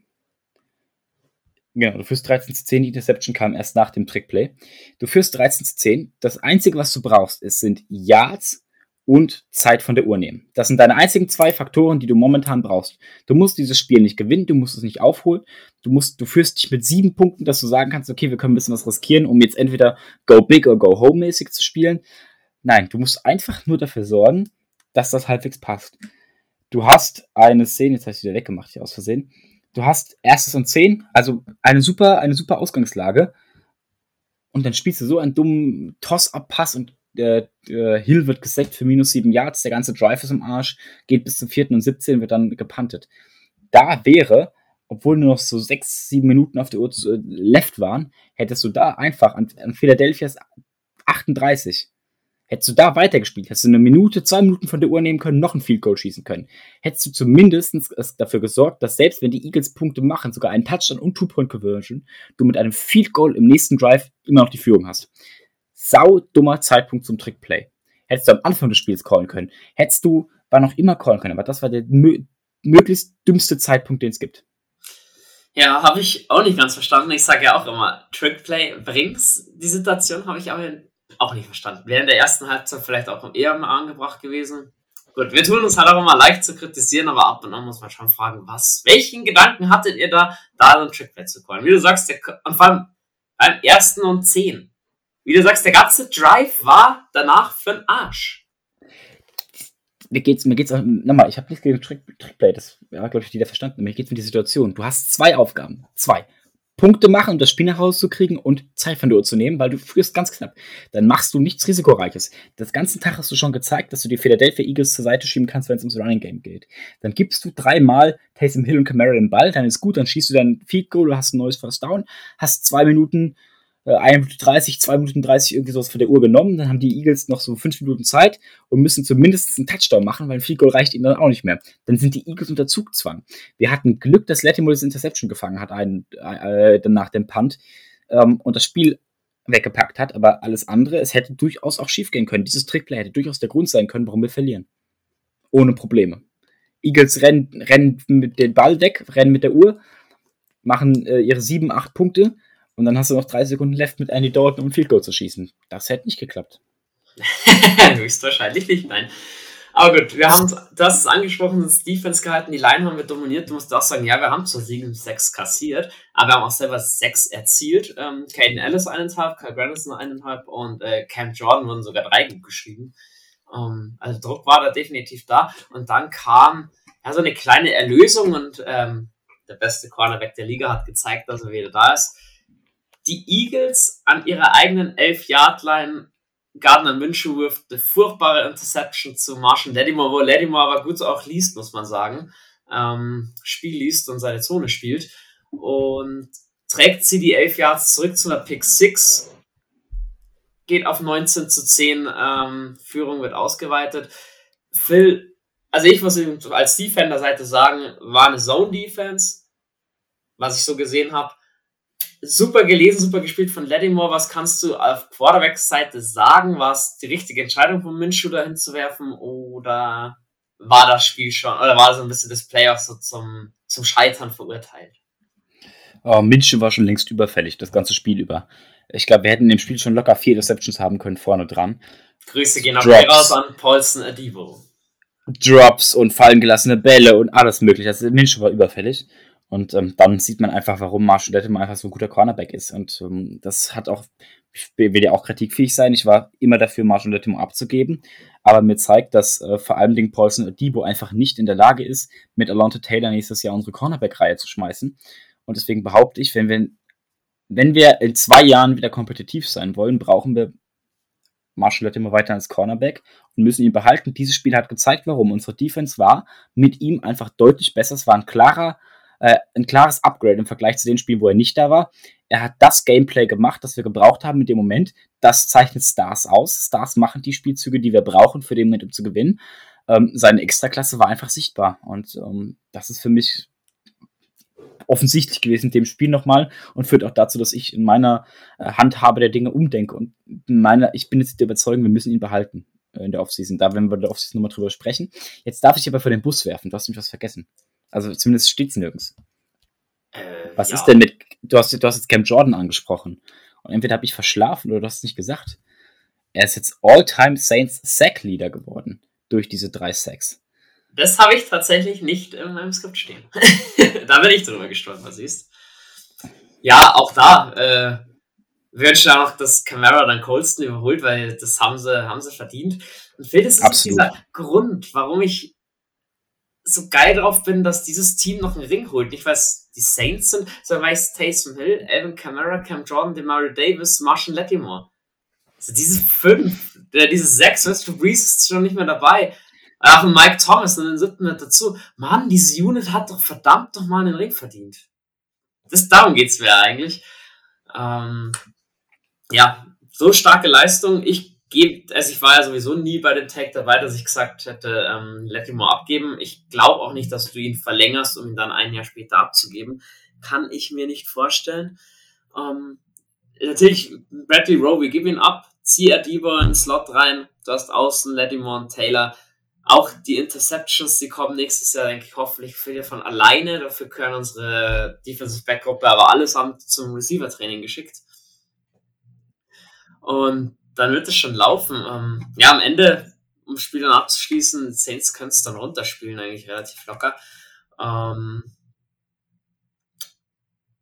du gewinnst das, du holst dir gerade auf jeden Fall, auch wenn es für die Playoffs nicht mehr reicht, ein positives Mindset. Und ähm, Pete Werner hat gesagt, die letzten vier Spiele gehen wir 4-0, wollen wir es hoffen. ähm, und es zeigt halt auch, wenn, um jetzt weil dieses Spiel ein bisschen abzuschließen und um die Ding zu starten, die Warm-up quasi für Spiel zu Hause gegen die Carolina Panthers. Wenn du dir anschaust, was die Saints so, ich habe noch was vergessen. Stopp, stopp. Wieso sagst du nicht? Steht doch am Tag und wir loben Marshall Lettimore hier über, äh, über den grünen Klee hinaus. Ich will euch natürlich PFF nicht vorenthalten an der Stelle. Ähm, der kommt zurück, hat einen 93,0 Coverage Grade, 8 Targets, 5 Catches zugelassen, 62,5 Quote, 44 Yards, der längste war für 12, ein First Down erlaubt, eine PBU, eine Interception, ein Touchdown, 37,5 Passer Rating, wenn er getargetet wurde oder in der Nähe war. Alter Falter, das sind ziemliche Lockdown-Statistiken, wo du sagst eben, ich glaube, die Sache let mal abgeben. Du brauchst in der Defense zwei gute Sachen. Lockdown Cornerback und eine Defensive End, der Feuer unterm Arsch machst. Und wenn du jetzt den einen abgibst, du weißt, verflixt das zweite Jahr, trifft viele Saints-Spieler, weißt du auch nicht, wie es der Land Taylor gehen wird. Du weißt nicht, wie der Divo zurückkommt. Puh, also ich will ihn nur ungern abgeben.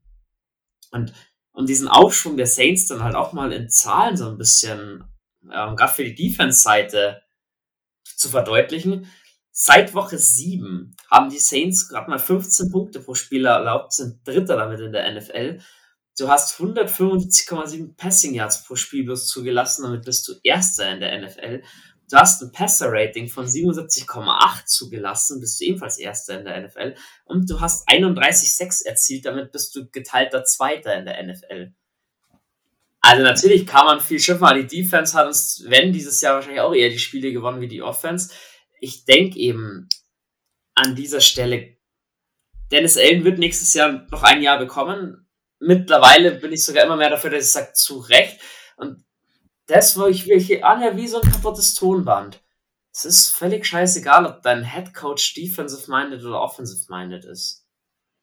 Ein defensive Head Coach kann genauso offensive Konzepte callen, aber natürlich, wenn du jemanden hast, der sich damit gut auskennt, gibst du am besten die Verantwortung ab. Hat jetzt dieses Jahr mit Pete Carmichael nicht funktioniert. Wenn wir uns ehrlich sind, hat Pete Carmichael letztes Jahr mit Sean Payton aber auch schon keine Bäume ausgerissen.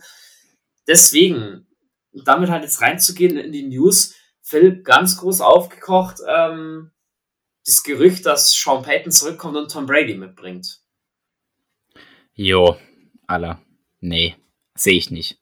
Sehe ich, also sehe ich halt einfach nicht. Ich weiß auch nicht, wo der Kader kompetitiv ist. Es, es, es tut mir leid, nicht, dass ich so sage. Ich will auch keinem vor den Kopf stoßen, aber wir sind kein Super Bowl-Kader. Das haben wir jetzt einfach nicht mehr, das Potenzial. Das sehe ich nicht.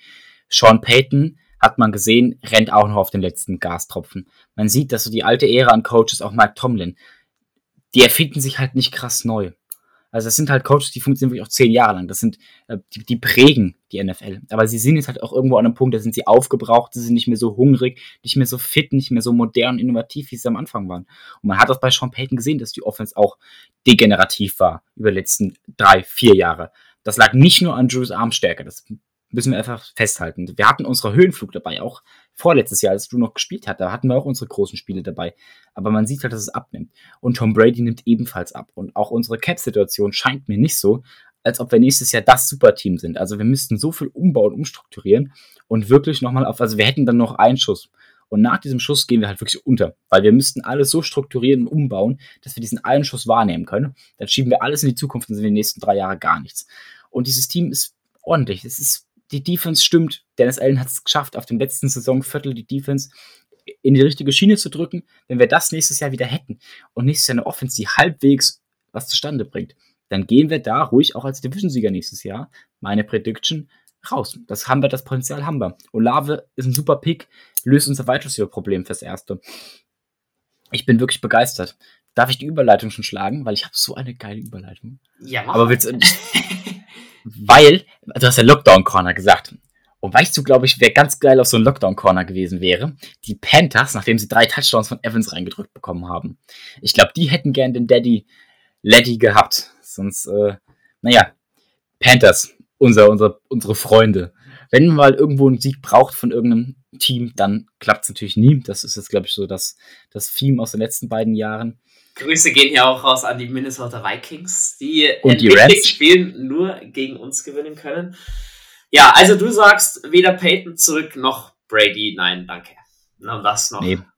Genau, nee, noch brauchen wir nicht. Halte ich auch für unrealistisch. Also, ich sage, wenn Peyton irgendwo hingeht, dann entweder Chargers oder Bronco, Broncos. Das ist meine Prediction.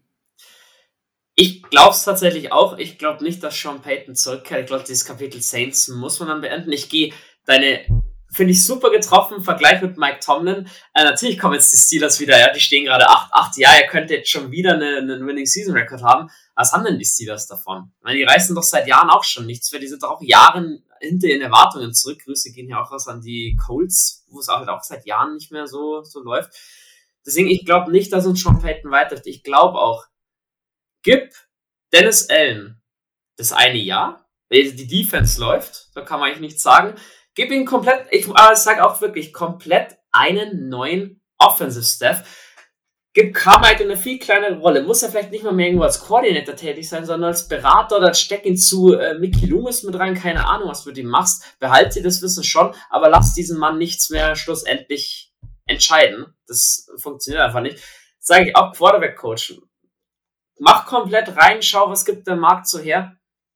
Ähm, du hast nächstes Jahr noch, denke ich, die Möglichkeit, dich auch als Cat-Coaching-Team einfach nochmal neu einzuspielen und dann in Step dann 24 zu gehen. Gut, unsere Voraussicht auf die neue Saison kommt ja dann, denke ich, eher mit der Saisonanalyse.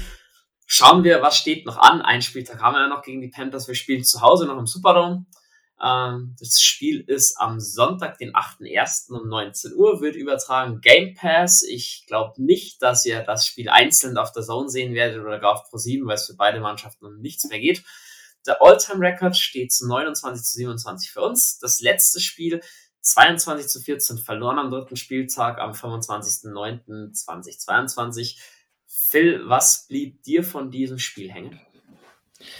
Ach, wieder eine der, der ärgerlichen Partien. Ähm, vielleicht, vielleicht ganz bevor wir dazu kommen, noch Abschluss.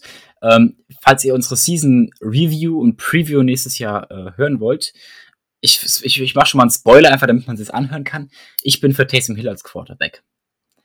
Ich wechsle ins Jules Lager. Aber das, das ist einfach nur, dass es hier so einen Anteaser gibt, ne?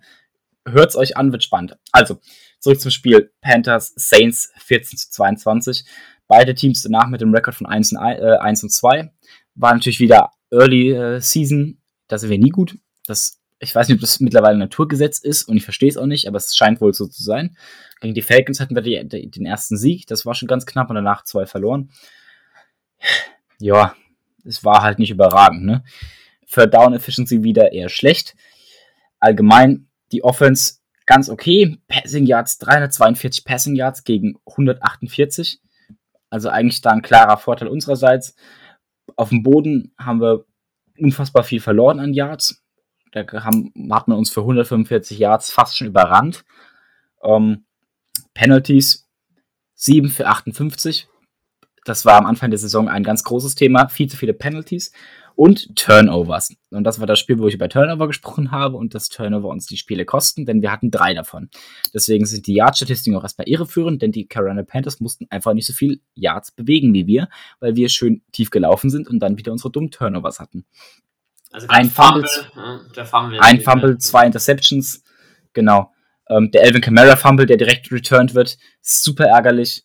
Ja, ich glaube, das Spiel gibt es auch nicht viel mehr groß zu sagen es ist halt, es war halt ärgerlich, weil unsere Saison hätte super starten können. James Winston sah okay aus, war nicht schön, aber es war okay. Ähm, mit seinen 353 Yards war es auch definitiv eine gute Statistik von der Yards-Seite her, aber ein Touchdown, zwei Interceptions, hm, naja.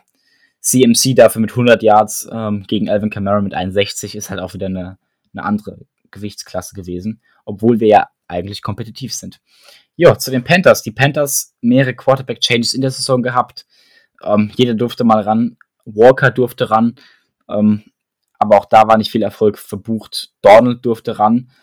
Und Baker Mayfield durften ran. Momentan ist Donald der Starting Quarterback. Baker Mayfield spielt ja bei den Rams. Und äh, hat da mäßig Erfolg. Ja, Baker Mayfield trotzdem noch der Passing Yards Leader des Panthers Squad. Aber Donald im letzten Spiel ähm, ordentlich aufgetrummt. Allgemein die Panthers bis jetzt zum Buccaneers-Spiel eine ordentliche Saison Restsaison gespielt, ähnlich wie wir. Äh, viel gefallen und sich dann stark stabilisiert.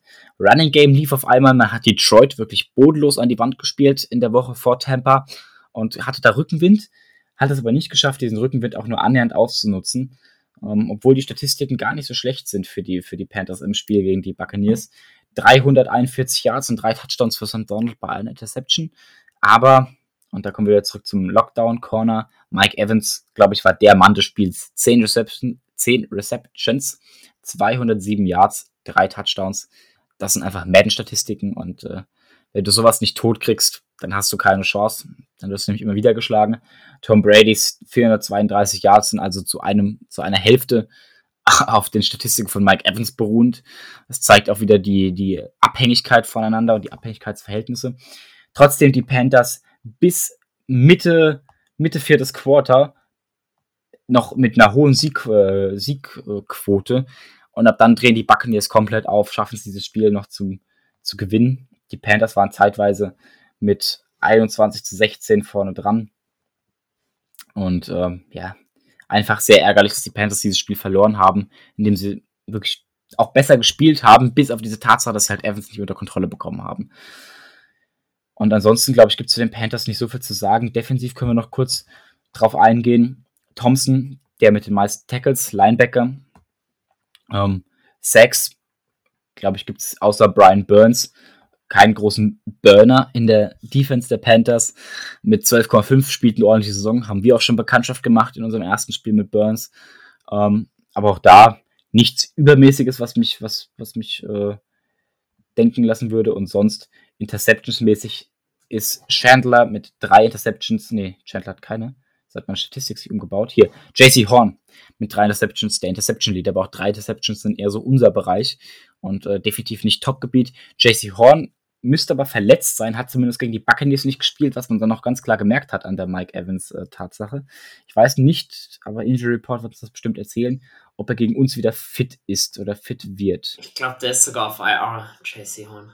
Ah, siehste, habe ich gesehen. 21 Stunden ago. JC Horn was placed on injured reserve, genau. Ja, damit ist die Frage, ob JC Horn gegen uns spielt oder nicht, auch geklärt. Wird er nicht tun.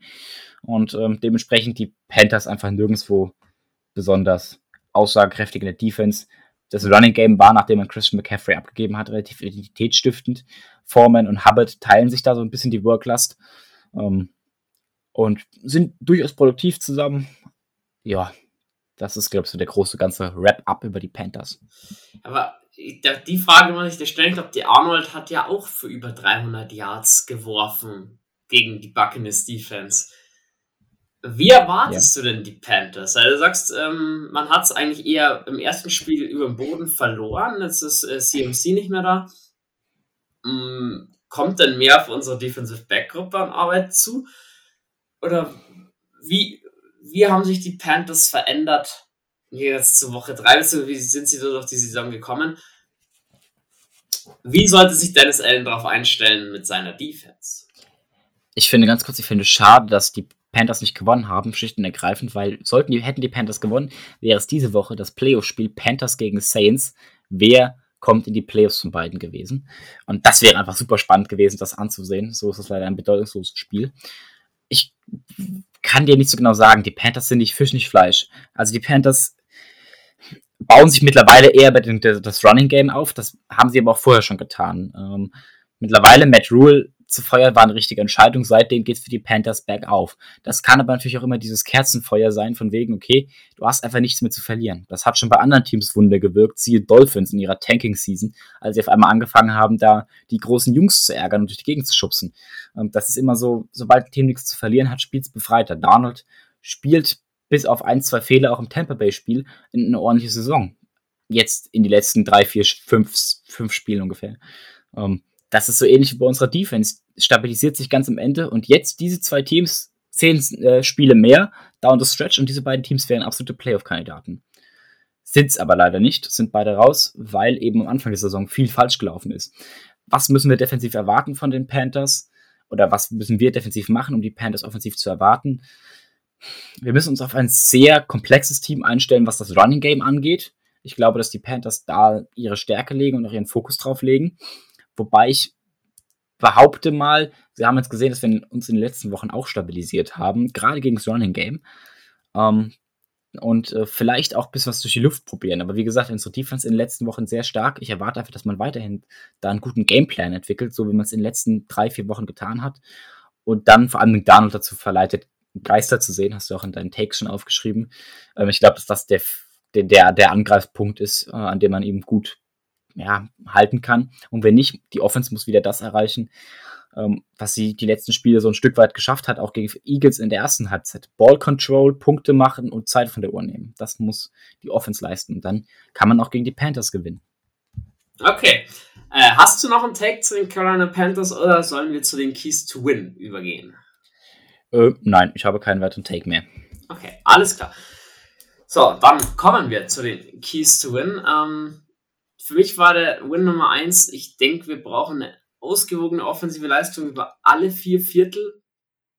Ich kann mir nicht vorstellen, ähm, ja, dass uns eine gute Halbzeit lang gegen die Panthers. Ich glaube, die wollen sich auch nochmal ordentlich verabschieden in ihre Offseason. Von daher, Jungs, ihr könnt nicht nach, dem ersten, nach der ersten Halbzeit aufhören zu scoren oder nicht erst in Halbzeit 2 anfangen damit, sondern zeigt euch doch bitte auch für die Fans in New Orleans, sukzessive über alle vier Viertel scoren. Das, glaube ich, ist der erste Key to Win. Der zweite, es gerade schon erwähnt, lasst die Arnold Geister sehen. Er hat, er wirkt über die Luft merklich stabilisiert. Ähm, es ist so ein Thema noch, so einen richtigen First Class Number One Receiver haben sie nicht. Da tut sich Marshall Latimer in der Regel ein bisschen schwieriger oder die, die Erfahrungen zeigt. Deswegen lass der Arnold erst gar nicht in seinen Rhythmus kommen, gib ihm verschiedene Looks, gib ihm schwierige Reads und so weiter und so fort.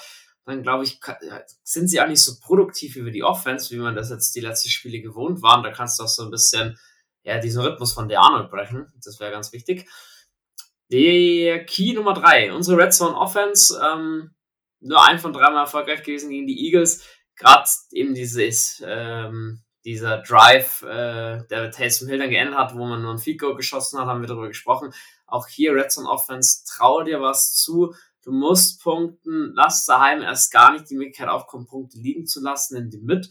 Panthers können da gefährlich werden. Und für mich der Key Nummer vier, wenn wir wieder siebenmal gesackt werden sollten, dann glaube ich, ist wirklich Hopfen und mal verloren, wie man so schön sagt. Panthers sind nicht die Viecher wie die Eagles, Deswegen habe ich da äh, auch muss sagen, ein ganz gutes Mindset, dass man sagt, das sollte, das sollte halten oder Eddie Dalton sollte nicht zu viele blaue Flecken bekommen. So, das wären die Keys to Win. Beim Thema Fantasy kommt dieses Mal nichts, weil die Fantasy-Saison ist herum, habe ich mir sagen lassen. Dementsprechend gibt es da von uns keine Tipps oder sonstiges. Ist ja nicht mehr benötigt springen wir gleich über zu den Quoten. Ne? Also ein bisschen was da, ein bisschen mehr da sogar als äh, in der Overtime zum Eagles-Spiel. Ähm, was ich ganz interessant fand, äh, Halbzeit unentschieden hat eine gute Quote mit 9,5. Sprich bei 10 Euro Einsatz 95 Euro zurück halte ich für nicht unmöglich, dass es unentschieden spielt, würde ich mir natürlich nicht wünschen. Ähm, New Orleans scored zuerst, da kann man zurzeit drauf gehen, glaube ich. Ähm, hat nur eine 1,72 Quote, aber immer ein bisschen was, bei 10 Euro Einsatz gibt es 17,20 zurück. Carolina scored zuletzt, hat eine 2,05 Quote. Und da könnte man auch ein bisschen was reinlegen, wenn ihr sagt Saints in der Garbage Time, dass dann die Panthers noch ein bisschen was scoren lässt.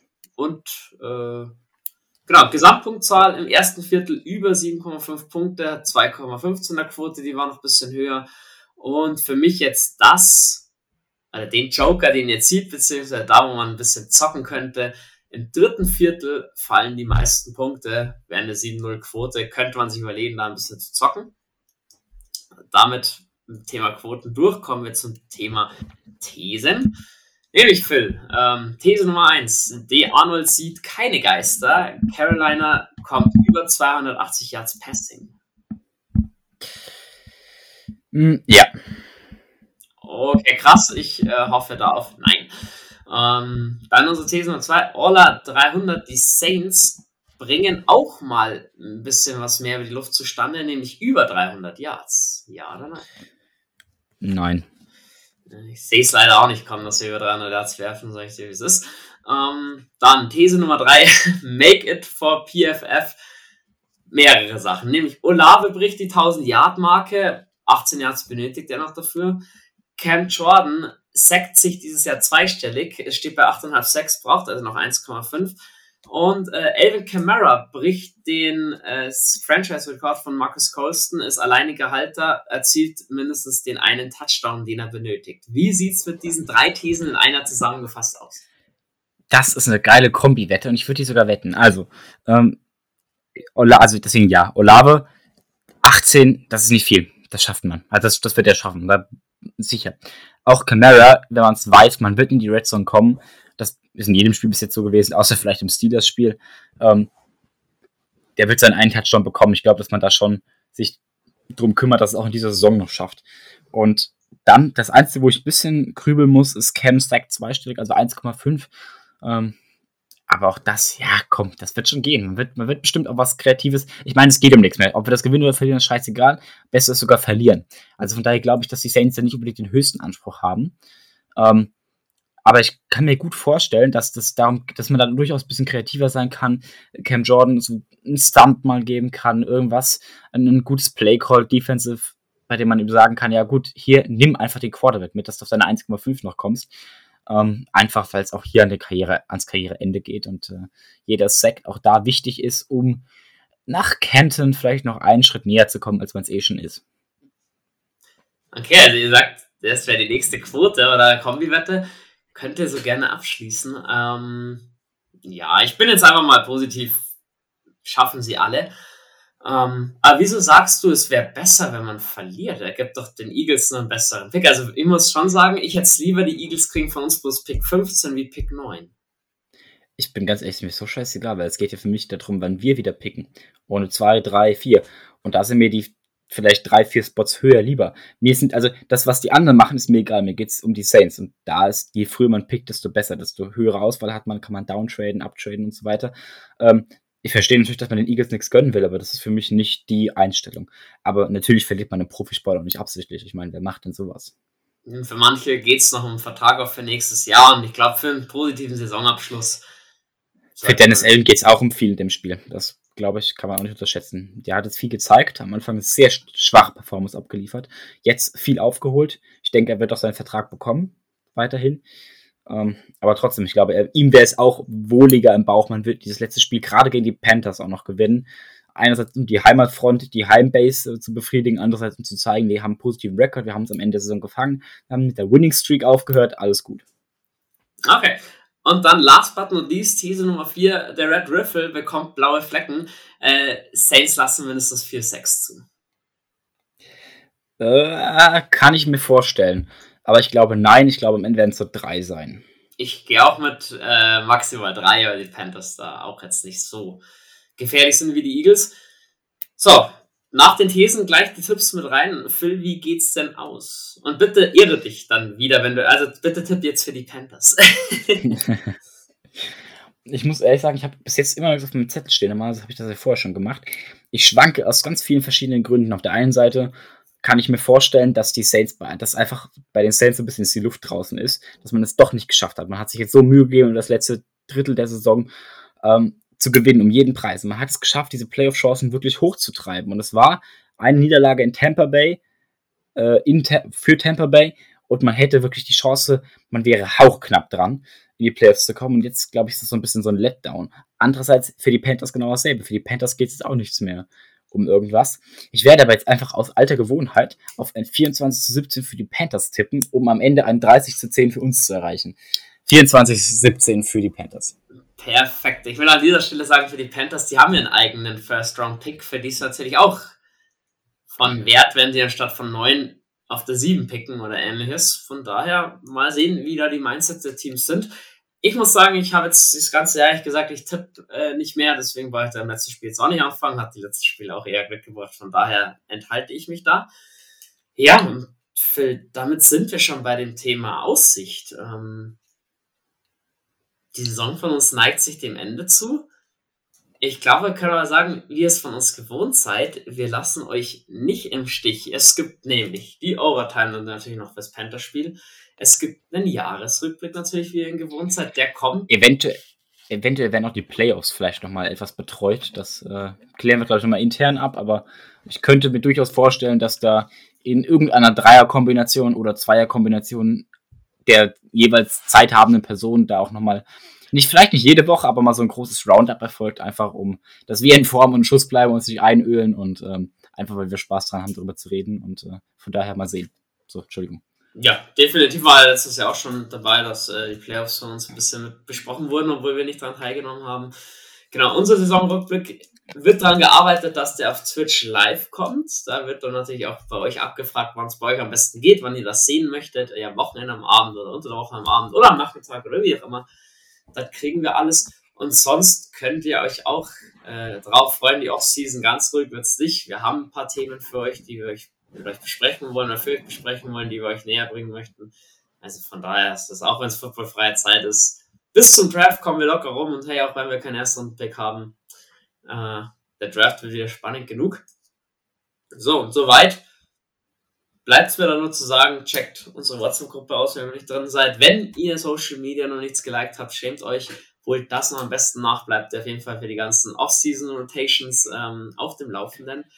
Unser Online-Shop auschecken, wer es noch nicht getan hat, Weihnachten zwar vorbei, aber vielleicht steht ja demnächst irgendein Geburtstag oder ähnliches an, seid ihr auch herzlich willkommen, mal vorbeizuschauen. Und für alle, die face-to-face -face mit uns diskutieren wollen, schlussendlich noch unser Discord-Server steht jederzeit offen für euch. So. Das wär's. Wir müssen, wir müssen die nächste Folge, die nächste, dann mit den, mit den Worten beenden. And with that, the Saints season comes to an end. Good night. Who that? Ja. Yeah. Aber das machen wir in der nächsten Folge. Das machen wir in der nächsten Folge. Das kommt erst in die nächste Folge. Das unbedingt merken, Phil. Äh, danke für deine Zeit war mir eine Freude. Wieder eine Stunde 20. Das ist erfolgreich. Das ist erfolgreich. Ja, denke denk ich doch auch. Ähm, ja, Jules sei an dieser Stelle entschuldigt, hat anscheinend eine Lebensmittelvergiftung. Von der an dieser Stelle ja, war kein Bashing, sondern wirklich ernst gemeint äh, gute Besserung an dieser Stelle. Auch, auch von mir. Wir hatten ja die Folge, die 30 für 30 aufgenommen. Davor, also gestern, diese Folge jetzt, in der wir gerade sitzen, wird aber vermutlich publiziert, bevor die 30 für 30 Folge rauskommt. Ähm, von daher, Jules war in der 30 von 30 Folge noch sehr zuversichtlich, dass er äh, es schaffen wird zu uns. Äh, von daher vielleicht eure Verwunderung daher. Nein, der Mann, dem geht's nicht gut, der soll sich schon. Deswegen heute ohne ihn, aber auch von mir gute Besserung. Passt, wunderbar. Und dann sage ich Phil, wir hören uns nächste Woche. Ihr hört uns nächste Woche und ich beende die Folge standesgemäß mit den wunderschönen Worten Who that?